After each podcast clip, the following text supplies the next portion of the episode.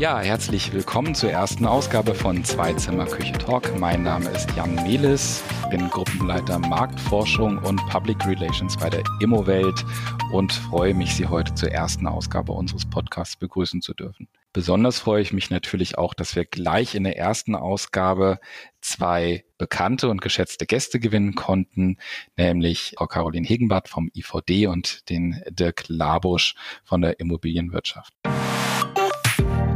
Wir möchten uns heute unterhalten über das Thema Parteiencheck zur Bundestagswahl. Was ist von der Politik nach der Bundestagswahl zu erwarten? Dafür werden wir die wohnungspolitischen Forderungen der Parteien, die im Bundestag vertreten sind, gemeinsam unter die Lupe nehmen und diskutieren.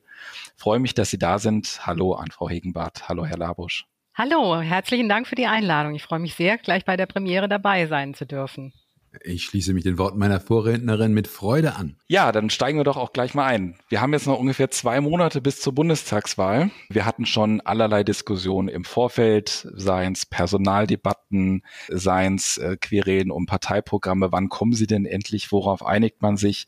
Nun liegen sie da was ist für unsere Branche aus der Politik zu erwarten. Spannende Themen, teils mit Hoffen, teils mit Bangen wird darauf geblickt, was die Parteien vorgeben, umsetzen zu wollen, was sie dann wirklich umsetzen werden und natürlich ganz spannende Frage, in welche Konstellation werden sie es umsetzen können.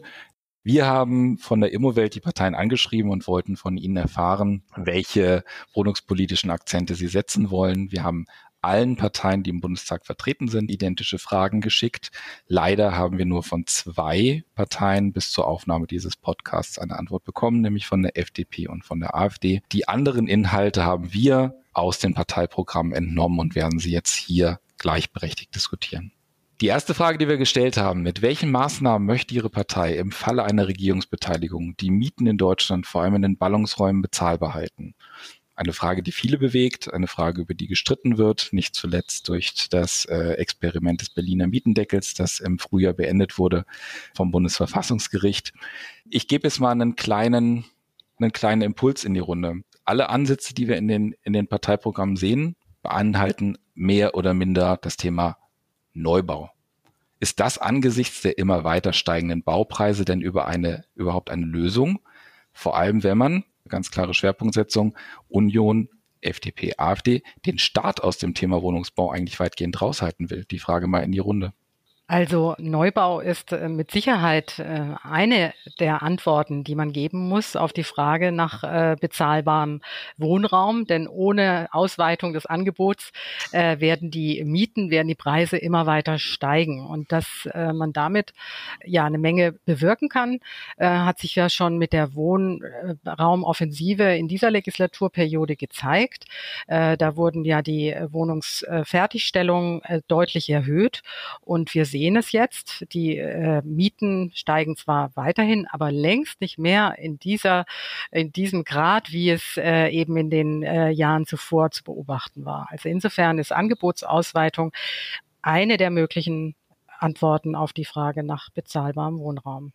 Ja, ich sehe das genauso. Wir haben natürlich bei der Wohnraumoffensive äh, die Kritik, die immer geäußert wird, ist, dass zu wenig Wohnungen gebaut werden. Ähm, ich glaube, da gibt es diese, diese Diskrepanz von 1,2 zu 1,5 Millionen, die ursprünglich mal geplant waren. Aber an der Tatsache als solcher, dass der verstärkte Neubau von Wohnungen ein Hebel ist, um die Wohnungsmisere zu beenden, da führt sicherlich kein Weg dran vorbei. Auf der anderen Seite, na, wenn man diese beiden Blöcke mal ganz kurz aufmachen möchte, ohne Wertung, haben wir die drei anderen Parteien, SPD, Grüne Linke. In allen drei Programmen findet man Maßnahmen, die relativ stark in den Markt eingreifen. Über die Nachschärfung der Mietpreisbremse, über bundesweite Mietendeckel oder Mietenmoratorien bis hin natürlich radikalste Forderungen bei der Linken, die Enteignung großer Wohnkonzerne.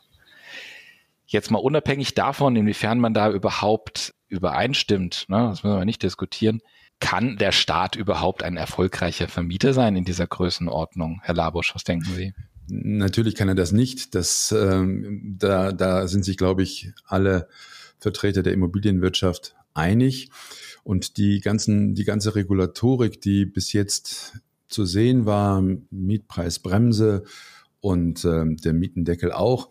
Der hat den, die Aufmerksamkeit in bestimmte Punkte gelenkt, dass die Mietpreisbremse, so wie sie jetzt war, kein großer Erfolg war, äh, ist eigentlich offensichtlich im Laufe der Zeit geworden, denn die Mieten sind in vielen Ballungszentren nicht wirklich gesunken. Ähm, also ich meine, Ihre Frage, ob der, ob der Staat ein Vermieter sein kann, das äh, ist, glaube ich, sehr schnell zu, äh, zu beantworten. Aber die Frage ist natürlich, inwieweit es auch diese, dieser Regulatorik bedarf. Und ich äh, weiß, ähm, Caroline, ich glaube, da sind wir schon ein Stück weit auch gegensätzlicher Meinung. Ich meine, ein Mindestmaß an Regulatorik ist durchaus erforderlich. Und das Signal, was mit diesem Mietendeckel ausgesendet worden ist, das ist natürlich auf eine, äh, in, in einer Art, äh, so wie es jetzt äh, ausgesendet wurde, sicherlich das Falsche. Und das Land durfte nicht, das, das ist jetzt ja klar. Es hat aber den Finger in die Wunden gelegt, dass bestimmte Ballungszentren einfach äh, sehr hohe Mieten haben. Und natürlich muss da was getan werden. Nur äh, auf, also über den richtigen Weg sind sich die Parteien nicht wirklich einig. Also mit einem gewissen Maß an, ohne, ohne ein gewisses Maß an Regulatorik wird sicherlich nicht gehen. Also da äh, liegen wir nicht auseinander, lieber Dirk Lambusch. Ähm, Regulatorik äh, für äh, den Mietmarkt, das, das muss sein und das gibt es eben schon. Also Deutschland hat ja ein wirklich sehr scharfes Mietrecht und äh, das wollen wir ja auch gar nicht äh, abgeschafft wissen. Nur weitere Eingriffe, das ist äh, eher kontraproduktiv, weil man dann eben den Nachschub an äh, Investitionen damit unattraktiver macht und äh, in gewisser Weise auch abschneidet. Und da kommen wir dann wieder auf das Thema Angebotsausweitung zu sprechen und das kann nicht alleine der Staat besorgen. Das steht fest ich glaube auch beim gerade beim Thema Mietendeckel, äh, da haben wir ja tatsächlich in Berlin gesehen, dass dieses Experiment fast schon äh, wie ein Bumerang zurückgekommen ist. Also gerade diese Regulation auf einer auf einer Datenbasis, die manchmal etwas löchrig erscheint und auch angesichts der Tatsache, dass wir nicht überall in Deutschland gut mit, mit Mietspiegeln ausgestattet sind, lässt einen auch dann manchmal an der Umsetzbarkeit von manchen Plänen zweifeln. Ja, also ich würde sagen, das war bar jeder Datenbasis reine Willkür, was da in Berlin passiert ist. Und äh, jetzt ist ja das nächste Thema die Enteignungsinitiative, die ja äh, auch am 26. September entschieden wird hier in Berlin. Und da hat sich ja der rot-rot-grüne Senat nun vor einigen Tagen schon auch uneinheitlich geäußert, aber insgesamt doch sehr zurückhaltend, weil auch das wäre wieder komplett juristisches Neuland, ähnlich, ähnlich wie der Mietendeckel und äh, wie der ausgegangen ist. Daran können wir uns ja noch erinnern. Es war natürlich politisches Kalkül. Das war ja klar. Die Linke konnte sich so positionieren und hatte, was die Ziele anbetrifft, einen großen Teil der, der Berliner auf ihrer Seite. Es war ein, ein absolut gutes Beispiel dafür, dass es oft wichtig ist, die Dinge von vorne bis hinten zu durchdenken. Und ähm, selbst die Gutachter, die die der Senat damals beauftragt hatte und die gesagt haben, ja, es könnte ja funktionieren, es gab ja da immerhin zwei äh, angesehene Gutachter auch, die haben den, die haben das Ausmaß des Deckels in der Gänze gar nicht äh, gekannt. Und das heißt dann immer, wenn sie das gekannt hätten, hätten sie niemals dafür äh, votiert. Insofern, sie haben sich positioniert. Sie waren, haben das sicherlich auch nicht ganz ungeschickt gemacht. Aber geblieben ist schon das Gefühl, da ist jemand, der tritt für unsere, nämlich die Interessen des Mieters ein. Auch wenn es nachher nichts geklappt hat. Insofern ist das Kalkül durchaus ein Stück weit aufgegangen. Also da bin ich anderer Meinung, weil am meisten profitiert von dem Mietendeckel haben ja die in den teuren Wohnungen, also die, die ganz bewusst sich eine teure Wohnung angemietet haben. Da wird immer wieder das äh, Beispiel der Kudamm äh, Altbauwohnungen, 150 Quadratmeter. Die haben am meisten von dem Mietendeckel profitiert. Die kleinen 60, 70 Quadratmeter Wohnungen, Marzahn-Hellersdorf, Düsseldorf, da wurde die Miete ja kaum abgesenkt oder überhaupt nicht abgesenkt. Also insofern ist das auch äh, hinsichtlich der Zielsetzung schiefgegangen. Caroline, das sind, ich sag's mal etwas böse, Spitzfindigkeiten, die wir immobilienwirtschaftlich und rechtlich interessierte Leute kennen. Der Mieter auf der Straße, bei dem wird bleiben. Die Linke hat sich für uns eingesetzt, dass das irgendwie nicht funktioniert hat und dass sie nicht wirklich in dem Maße profitiert haben, das bleibt nicht. Und ich höre meine Worte, im nächsten Wahlkampf wird das tatsächlich auch eine Rolle spielen. Ich denke mal, das können wir tatsächlich erwarten, wenn ich mir anschaue, welche Rolle entweder pro oder contra das jetzt schon in den Wahlprogrammen einnimmt.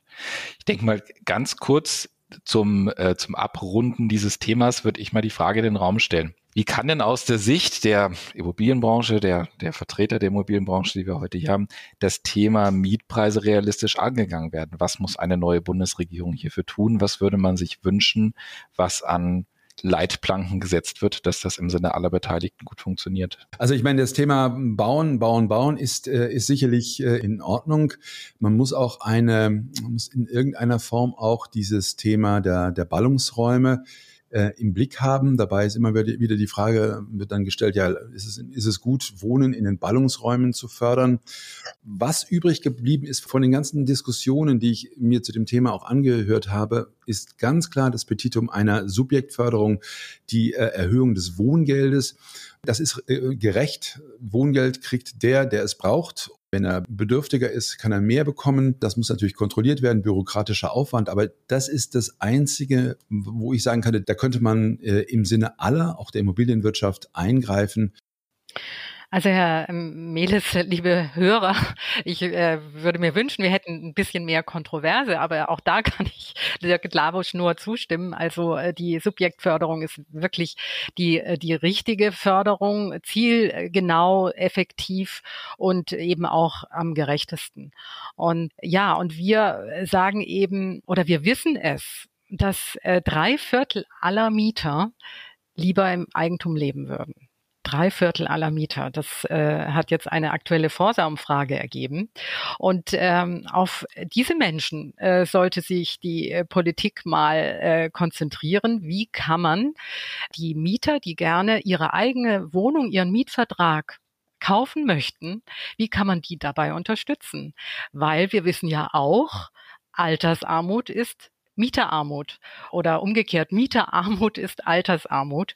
Und deswegen sollte man versuchen, dass die Mieter, die äh, ihre Wohnung kaufen wollen, dass die dann auch entsprechendes Eigenkapital als Eigenkapitalersatz bekommen und unterstützt werden mit Förderdarlehen, äh, um den Kapital, Kapitaldienst zu bedienen. Das wäre ein Ansatz, äh, den wir befürworten würden. Warum sollte man nicht auch die Geringverdiener an den niedrigen Zinsen und der Möglichkeit, Vermögen zu bilden, beteiligen. Das ist eine ganz wunderbare Überleitung, Frau Hegenwart. Vielen Dank dafür. Das ist nämlich genau der zweite Punkt, den wir bei den Parteien angefragt haben.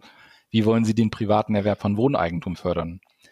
Nun wissen wir ja alle, Deutschland hat, ich, wenn ich es richtig im Kopf habe, nach der Schweiz die niedrigste Eigentumsquote in Zentraleuropa. Wenn man sich jetzt mal also anschaut, was die Parteien sich vorstellen, wie wir das ändern kann, sind die Ansätze geeignet, das zu ändern, um genau dieses Thema, was Sie jetzt gerade angesprochen haben, Frau Hegenbart, auch untere Einkommensschichten ins Eigentum zu bringen, mit Unterstützung sie partizipieren zu lassen von den niedrigen Zinsen und ihnen damit auch Vermögensbildung zu, äh, zu ermöglichen? Ist es geeignet, das Ziel zu erreichen aus Ihrer Sicht?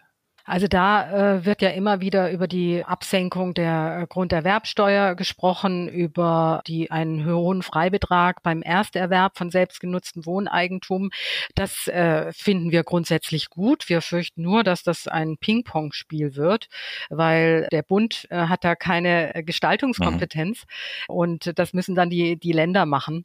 Äh, also insofern ist das vielleicht ein Feigenblatt und äh, wird auch im Laufe der nächsten Legislaturperiode wieder versanden. Aber grundsätzlich ist die Grunderwerbsteuer ein wichtiger Hebel, um äh, Eigentumsbildung zu befördern. Wir sprechen lieber von einer situativen Grunderwerbsteuer, also dass man für verschiedene Konstellationen die Grunderwerbsteuer als Instrument einsetzt, beispielsweise um eben Geringverdienern die Eigentumsbildung zu ermöglichen oder auch um beim Kauf einer einer Immobilie dafür zu sorgen, dass da auch energetisch saniert wird. Also diejenigen, die äh, den Zeitraum des äh, Eigentumübergangs nutzen, um das Haus energetisch zu sanieren, dass man die dann auch mit einer geringeren Grunderwerbsteuer belohnt. Herr Labusch, sehen Sie das auch quasi wohlfeil äh, im Bundestagswahlkampf nach Senkung der Grunderwerbsteuer zu rufen, obwohl es eine Landessteuer ist? Ja, ja, absolut wohlfeil. Das hört sich total gut an.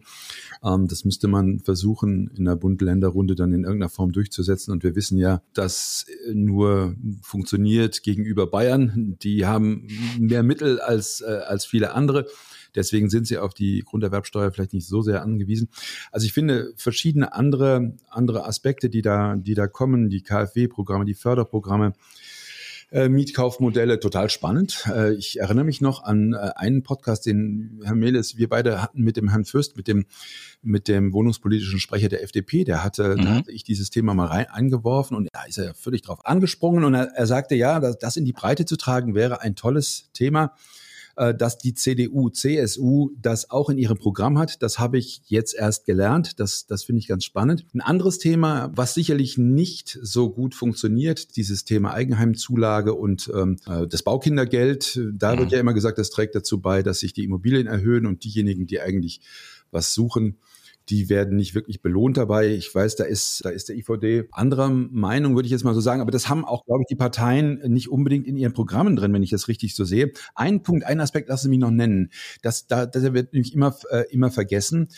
Ähm, ich glaube, wenn wir, wenn wir diese, die Wohneigentumsquote vergleichen, da ist Deutschland und die Schweiz sind aus verschiedenen Gründen so weit hinten und die Gründe oder ein wichtiger Grund ist, dass wir beides Länder sind, die sehr stark Unterschied haben zwischen den Ballungsräumen und dem ländlichen Raum. Es sind sehr, sehr viele Menschen leben in Ballungsräumen und die Länder, die in diesen Tabellen immer sehr weit oben sind, bis auf Singapur, das sind mhm. die Länder, die sehr stark ländlich ausgerichtet sind, äh, Kroatien, Rumänien etc.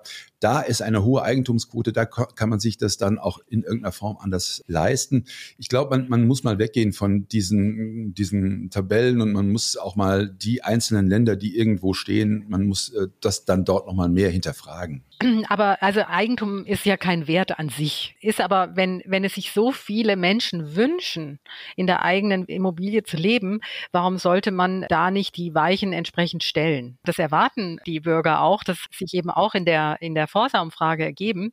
Rund 65 Prozent, also zwei Drittel sagen, der Staat soll sich mehr dafür einsetzen, dass es leichter wird, Wohneigentum zu bilden. Und ich verstehe nicht, dass drei Parteien sich diesem Wunsch äh, so verschließen. Was mir aufgefallen ist, beim, bei der Durchsicht der Programme, sowohl bei der SPD als auch bei der Linken, da musste ich dann mal ganz kurz tief durchatmen, Abschaffung der Steuerfreiheit beim Verkauf nach zehn Jahren. Ist das nicht eher etwas, mit dem man einen privaten Immobilienmarkt abwürgen würde? Also diese Forderung ist ja nicht neu. Sie ist aus welchen äh, Gründen auch immer äh, noch nie umgesetzt worden. Wir werden abwarten, was die nächste Legislaturperiode bringt. Aber man muss ja sagen, die Unterscheidung zwischen äh, der zweijährigen sogenannten Spekulationsfrist und der zehnjährigen, die muss man natürlich äh, weiterhin treffen. Und die Hauptsache ist, dass es bei selbstgenutztem Wohneigentum äh, weiterhin steuerfrei bleibt, der Verkauf. Sonst würde man wirklich jegliche Mobilität abwürgen. Und damit eigentlich die, die German Angst quasi vor der Festlegung Festlegung durch die Immobilien noch weiter befeuern. In der Tat, und es bringt keine einzige äh, Wohnung mehr ins Eigentum. Also mit Sicherheit nicht diese Forderung. Herr Labusch, Sie haben es gerade erwähnt. Das äh, ist mir dann auch wieder aufgefallen. Bei der Union hat es mich dann tatsächlich äh, auch ein bisschen überrascht. Union und SPD lassen den Mietkauf quasi mal wieder ein bisschen aufleben da drinnen. Jetzt lasse ich mich gern eines Besseren belehren, aber ich sag mal ein bisschen provokant, so ein richtig solides Mietkaufmodell habe ich in meiner Karriere noch nicht gesehen. Habe ich da einfach was verpasst? Ich glaube, das, das gibt's auch nicht wirklich. Das ist bis jetzt, führt, führt das ein absolutes Nischendasein, dieses Thema weil es ähm, keine staatlichen Fördermittel gibt, weil einfach der rechtliche Rahmen so ist, dass es nicht praktikabel ist im Moment, wenn der Verkäufer pleite geht während der ganzen, während der Zeit, in der der Mieter zahlt. Was ist dann eigentlich? Die finanziellen Konditionen sind meist schlechter, auch bei einem Bankkredit. Banken sind da oft überhaupt nicht involviert. Es ist tatsächlich so, dass man hier ein, wenn man, wenn man dieses Thema nach vorne bringen wollte, dann müsste man völlig neues Regelwerk schaffen, das eine gewisse Sicherheit für Vermieter und Mieter gleichermaßen bringt. Aber an sich muss ich sagen, dieses Thema ist so sexy, deine Miete zu zahlen, ein bisschen mehr zu zahlen und dadurch ähm, Immobilien abzuzahlen, eine Wohnung abzuzahlen. Ich glaube, es wäre fahrlässig, das nicht zu versuchen auszubauen. So wie es im Moment läuft, ist es wirklich für die, für die letzten Kaschemmen vielleicht möglich. Also viele, viele äh, Vermieter oder viele äh, Immobilieneigentümer machen das, weil sie ihre Wohnung sonst nicht loswerden. Ja, das ist im Moment die, die Realität. Und da muss man dieses, dieses Konstrukt rausbringen. Dann äh, hätte das wahrscheinlich Möglichkeiten zu wachsen. Frau Egenbart, was müsste man aus Ihrer Sicht machen, damit das Thema Mietkauf quasi sexy wird an der Stelle? Also ich finde es auch sexy jetzt schon. Die Grünen haben das ja auch äh, mit aufgebracht. Äh, aber ich glaube tatsächlich, es weiß noch niemand so richtig, wie das gehen könnte, die, dieser sukzessive Übergang von, vom Miet ins Eigentumsverhältnis. Mhm. Aber da müsste man sich wirklich mal zusammensetzen und überlegen, wie man das sicher machen kann für den Verkäufer und für den äh, Käufer beziehungsweise vorherigen Mieter. Die Mühe lohnt sich. Da haben wir, äh, glaube ich, eine ganz große Chance auf Konsens äh, zwischen den Parteien und auch äh, mit der Immobilienwirtschaft. Bevor wir jetzt zum Thema allgemeine Förderung Neubau, nicht nur bezogen auf die Miete, sondern allgemein kommen, würde ich noch ganz kurz eine Sache ganz gern anschneiden, was mir bei der SPD ins Auge gestochen ist. Neues Förderprogramm Jung kauft alt für den Erwerb von Bestandsimmobilien. Das ist ein bisschen vorgegriffen. Fixieren wir uns ein bisschen zu sehr auf den Neubau? Lassen wir die Bestandsimmobilien fast ein bisschen zu sehr außen vor? Weil ich habe so das Gefühl, wir haben in Deutschland eigentlich zu wenig Wohnungen, die sind nur nicht am richtigen Platz sollte man da mit Infrastrukturmaßnahmen, Förderung von Ertüchtigung und so weiter dafür tun, dass die Bestandsimmobilie attraktiver wird? Ja, ein ganz klares Ja. Ich finde das ein gutes Programm. Ich erinnere mich noch, als wir damals, ich habe selber, bin ein Nutznießer der Eigenheimzulage. Die war damals, als die Kinder klein waren, vor 20 Jahren, sehr viel höher, wenn man Neubau erwarb, als wenn man Bestandsbau erwarb. Ähm, war jetzt nicht der Hauptgrund, warum wir uns für Neubau entschieden haben, aber der Bestandsbau muss sowieso in, in den Fokus gerückt werden und all unseres Tuns ja, also neu ist das ja nicht. In NRW wird das ja auch schon praktiziert von der Landesregierung. Aber das ist. Du alles, was äh, du alles weißt, meine Güte. ja, und ähm, jetzt äh, nach oder in der Corona-Krise äh, haben sich ja so viele gesellschaftliche Umwälzungen ergeben. Mhm. Unter anderem eben auch, dass man äh, nicht mehr unbedingt in unmittelbarer Nähe des Arbeitsplatzes wohnen muss, sondern dass Remote Work ja auch von überall her zu erledigen ist. Und insofern kann man tatsächlich zur Entlastung der angespannten Wohnungsmärkte in den Ballungsgebieten beitragen, indem man mal guckt, was ist in den anreinenden umliegenden äh, Regionen äh, so los. Äh, da gibt es einen Generationenwechsel. Ältere Menschen können nicht mehr so weit außerhalb ärztlichen, medizinischen Infrastruktur leben, geben ihre Häuser auf und die stehen zu manchen Teilen leer und sind kaum zu verkaufen. Und wenn man da jetzt mal den Fokus drauf legt, also ungenutzte, untergenutzte Gebäude für Familien entsprechend anpasst, dann ist da sehr viel Musik drin und da sollten wir wir unseren, unsere Aufmerksamkeit darauf richten, auf jeden Fall. Da kann man der SPD gratulieren, dass sie diese nicht ganz neue Idee jetzt als neu im, im Programm verkauft. Äh, wir hatten ja eben bei der Miete gesagt, dass wir eher na, zu einer Subjektförderung tendieren. Und eigentlich muss ich, wenn ich darüber richtig nachdenke, muss ich sagen, warum machen wir das beim Thema Kauf nicht genauso? Wenn jemand eine Wohnung nötig hat, äh, und wenn er bestimmte Kriterien erfüllt, eine junge Familie oder was auch immer, warum fördern wir nicht dies, anstatt jetzt wieder aufs Objekt zu gehen und das zu fördern? Naja, aber das wurde ja mit dem Baukindergeld. Das war ja nicht objektbezogen, sondern das war äh, familiensituationsbezogen. Insofern bedauern wir das tatsächlich, dass das jetzt ausgelaufen ist und in keinem Wahlprogramm wieder zu finden ist. Also ich würde mal äh, die, die Hoffnung haben, dass mit den von der CDU propagierten KfW-Programmen für Familien mit Kindern sowas ähnliches wie ein Baukindergeld äh, gemeint ist. Dann in Form von einem Tilgungszuschuss zum Beispiel über KfW. Wie man das Kind dann nennt, ist dann zweitrangig, weil äh, das Baukindergeld kann ja auch zur Tilgung genutzt werden. Der Erfinder bin nicht ich. Also, äh, Clemens Fuster vom IFO-Institut, der hat ja Studien zitiert, wo er gesagt hat, also Baukindergeld bringt nichts, macht nur den, äh, den Eigentümer, den Wohnungseigentümer reicher, weil die, weil die Immobilie da im Wert gewinnt, aber nicht unbedingt die Familie, die eine Immobilie sucht. Wir haben da eine andere Wahrnehmung. Es hat wirklich Wirkung gezeigt, dass eben viele Familien, die das äh, mangels Eigenkapital so nicht hätte wuppen können, dass in, ins Eigentum gekommen sind, sei es neu gebaut oder eben äh, beim Kauf einer Bestandsimmobilie. Beißen wir uns gerade ein bisschen fest, aber das ist ein interessanter Punkt. Ist das nicht tatsächlich nicht ein Aspekt, der hinzukommen müsste, nämlich die Regionalität, weil was beim Baukindergeld aus meiner Sicht immer so ein bisschen gefehlt hat, war die, die Wahrnehmung oder die Würdigung von regionalen Unterschieden. Wenn ich mir anschaue, in München hätte ja oder hat ja sicherlich ein Baukindergeld so einen geringen Effekt gehabt, weil es eine starre Summe war und nicht prozentual, während äh, meinetwegen in, in Hof oder, oder in, anderen Regionen, wo die Preise viel niedriger sind, das schon einen hohen zweitstelligen Prozentbetrag des Kaufpreises ausgemacht hat. Das stimmt, wir haben das mal errechnet, also äh, an den Top 7 Städten. Überall außer in München hat das Baukindergeld jetzt mal berechnet an einer Durchschnittsfamilie mit zwei Kindern mhm. einen echten Katapulteffekt bei der Erschwinglichkeit erzielt. Also nur in München war es äh, äh, so nicht in der, in der, in der Wirkung. Aber in allen anderen Großstädten und damit eben auch in den äh, kleinen und Mittelstädten hat das wirklich erhebliche Wirkung gezeigt.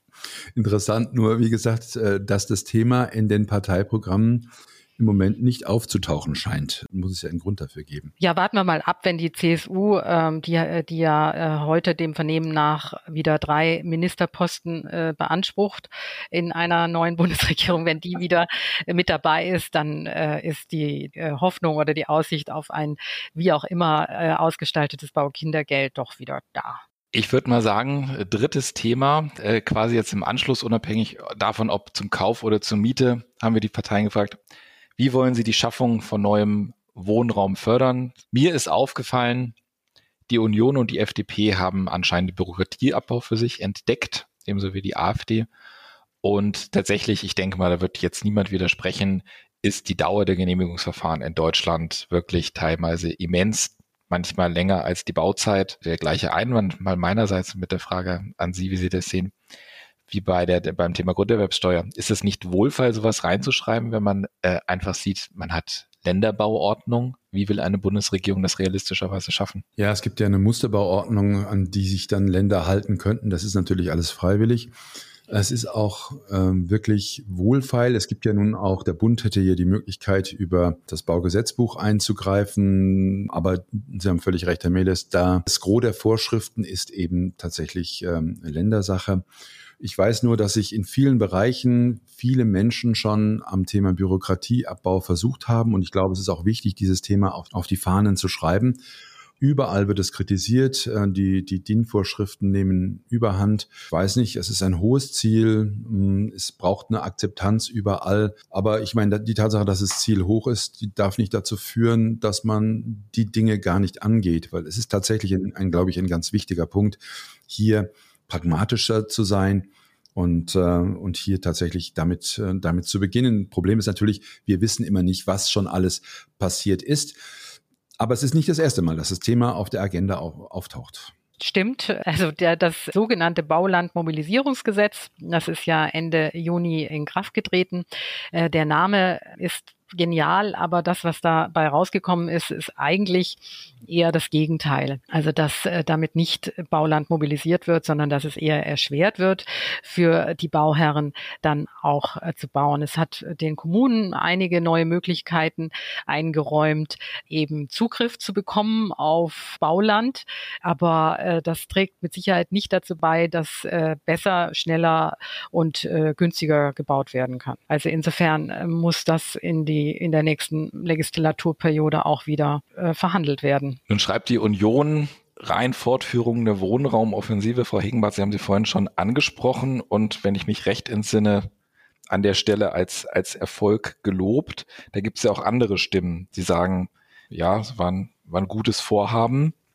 Allerdings, wenn man sich dann auch den äh, Überhang anschaut zwischen Baufertigstellung und Baugenehmigung, da gab es, glaube ich, Anfang des Jahres eine Meldung zu, dass die einen Höchststand erreicht haben könnte man auch darüber diskutieren. Wie beurteilen Sie insgesamt den Befolg der, der Wohnraumoffensive? Ja, also wie gesagt, äh, wir sehen äh, den Erfolg in dem, äh, dass die Mieten nicht mehr so stark steigen und das sehen wir in der Angebotsausweitung und die führen wir auf die Wohnraumoffensive zurück. Natürlich auf die vielen privatwirtschaftlichen Unternehmen, die dafür gesorgt haben, dass so viele Wohnungen neu entstehen. Und ich finde es tatsächlich etwas ein durchsichtiges Manöver, jetzt zu sagen, ja, also wir haben nicht 1,5 Millionen erreicht, deswegen ist ist alles schlecht, sondern muss, man muss es ja in, in den Vergleich setzen zu den Jahren zuvor. Und da ist das wirklich ein Erfolg und den muss man der Bundesregierung auch zugestehen. Ja, ich sehe das genauso. Ähm, ich denke nur, dass das Thema Wohnraumoffensive jetzt ein Stück weit immer wieder auch im gleichen Atemzug genannt werden muss mit dem Thema Flächenverbrauch, weil ich bin jetzt ja auch gezeichnet und einfach nur sehr unter Eindruck noch von dieser Hochwassergeschichte. Das Thema Flächenverbrauch spielt da schon auch eine, äh, eine gewisse Rolle, die Versiegelung und so weiter, dass eben so Wasser entstehen muss. Ich glaube, diese, diese ökologischen Komponenten müssen auch da ein Stück weit weiter berücksichtigt werden, eine größere Rolle spielen, aber man kann ja auch in die Höhe bauen grundsätzlich.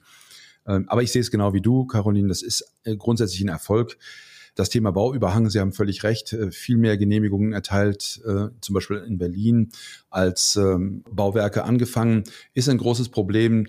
Das zeigt, dass wir sehr große Kapazitätsengpässe in Bereichen haben, das werden wir durch so ein Wahlprogramm nicht lösen können. Baukosten sind zu hoch immer noch, ähm, aber wir werden es auch nicht schaffen, die Löhne so weit zu drücken, dass da hier Bauen da sehr viel billiger wird. Ja, also ich wollte nochmal auf das Thema Flächenverbrauch eingehen. Also äh, das ist tatsächlich so. Also wir müssen nicht alles neu bauen, sondern wir müssen lernen, das Potenzial der, der Umnutzung auch äh, einzusetzen und zu heben. Also auch Büroflächen, äh, die jetzt äh, möglicherweise im, im Zuge des das Homeoffice, was ja in gewisser Weise bleiben wird, sicherlich nicht in dem Ausmaße, wie wir es jetzt in den letzten Monaten hatten, aber es ist eine Veränderung in der Arbeitswelt spürbar, sodass auch Büroflächen in den äh, Mittel- und Kleinstädten nicht mehr in dem Na Maße gebraucht werden. Und die kann man wirklich sehr gut kostengünstig zu äh, Wohnungen umnutzen und könnte damit eben auch zu einer Entlastung des äh, Wohnungsmarktes beitragen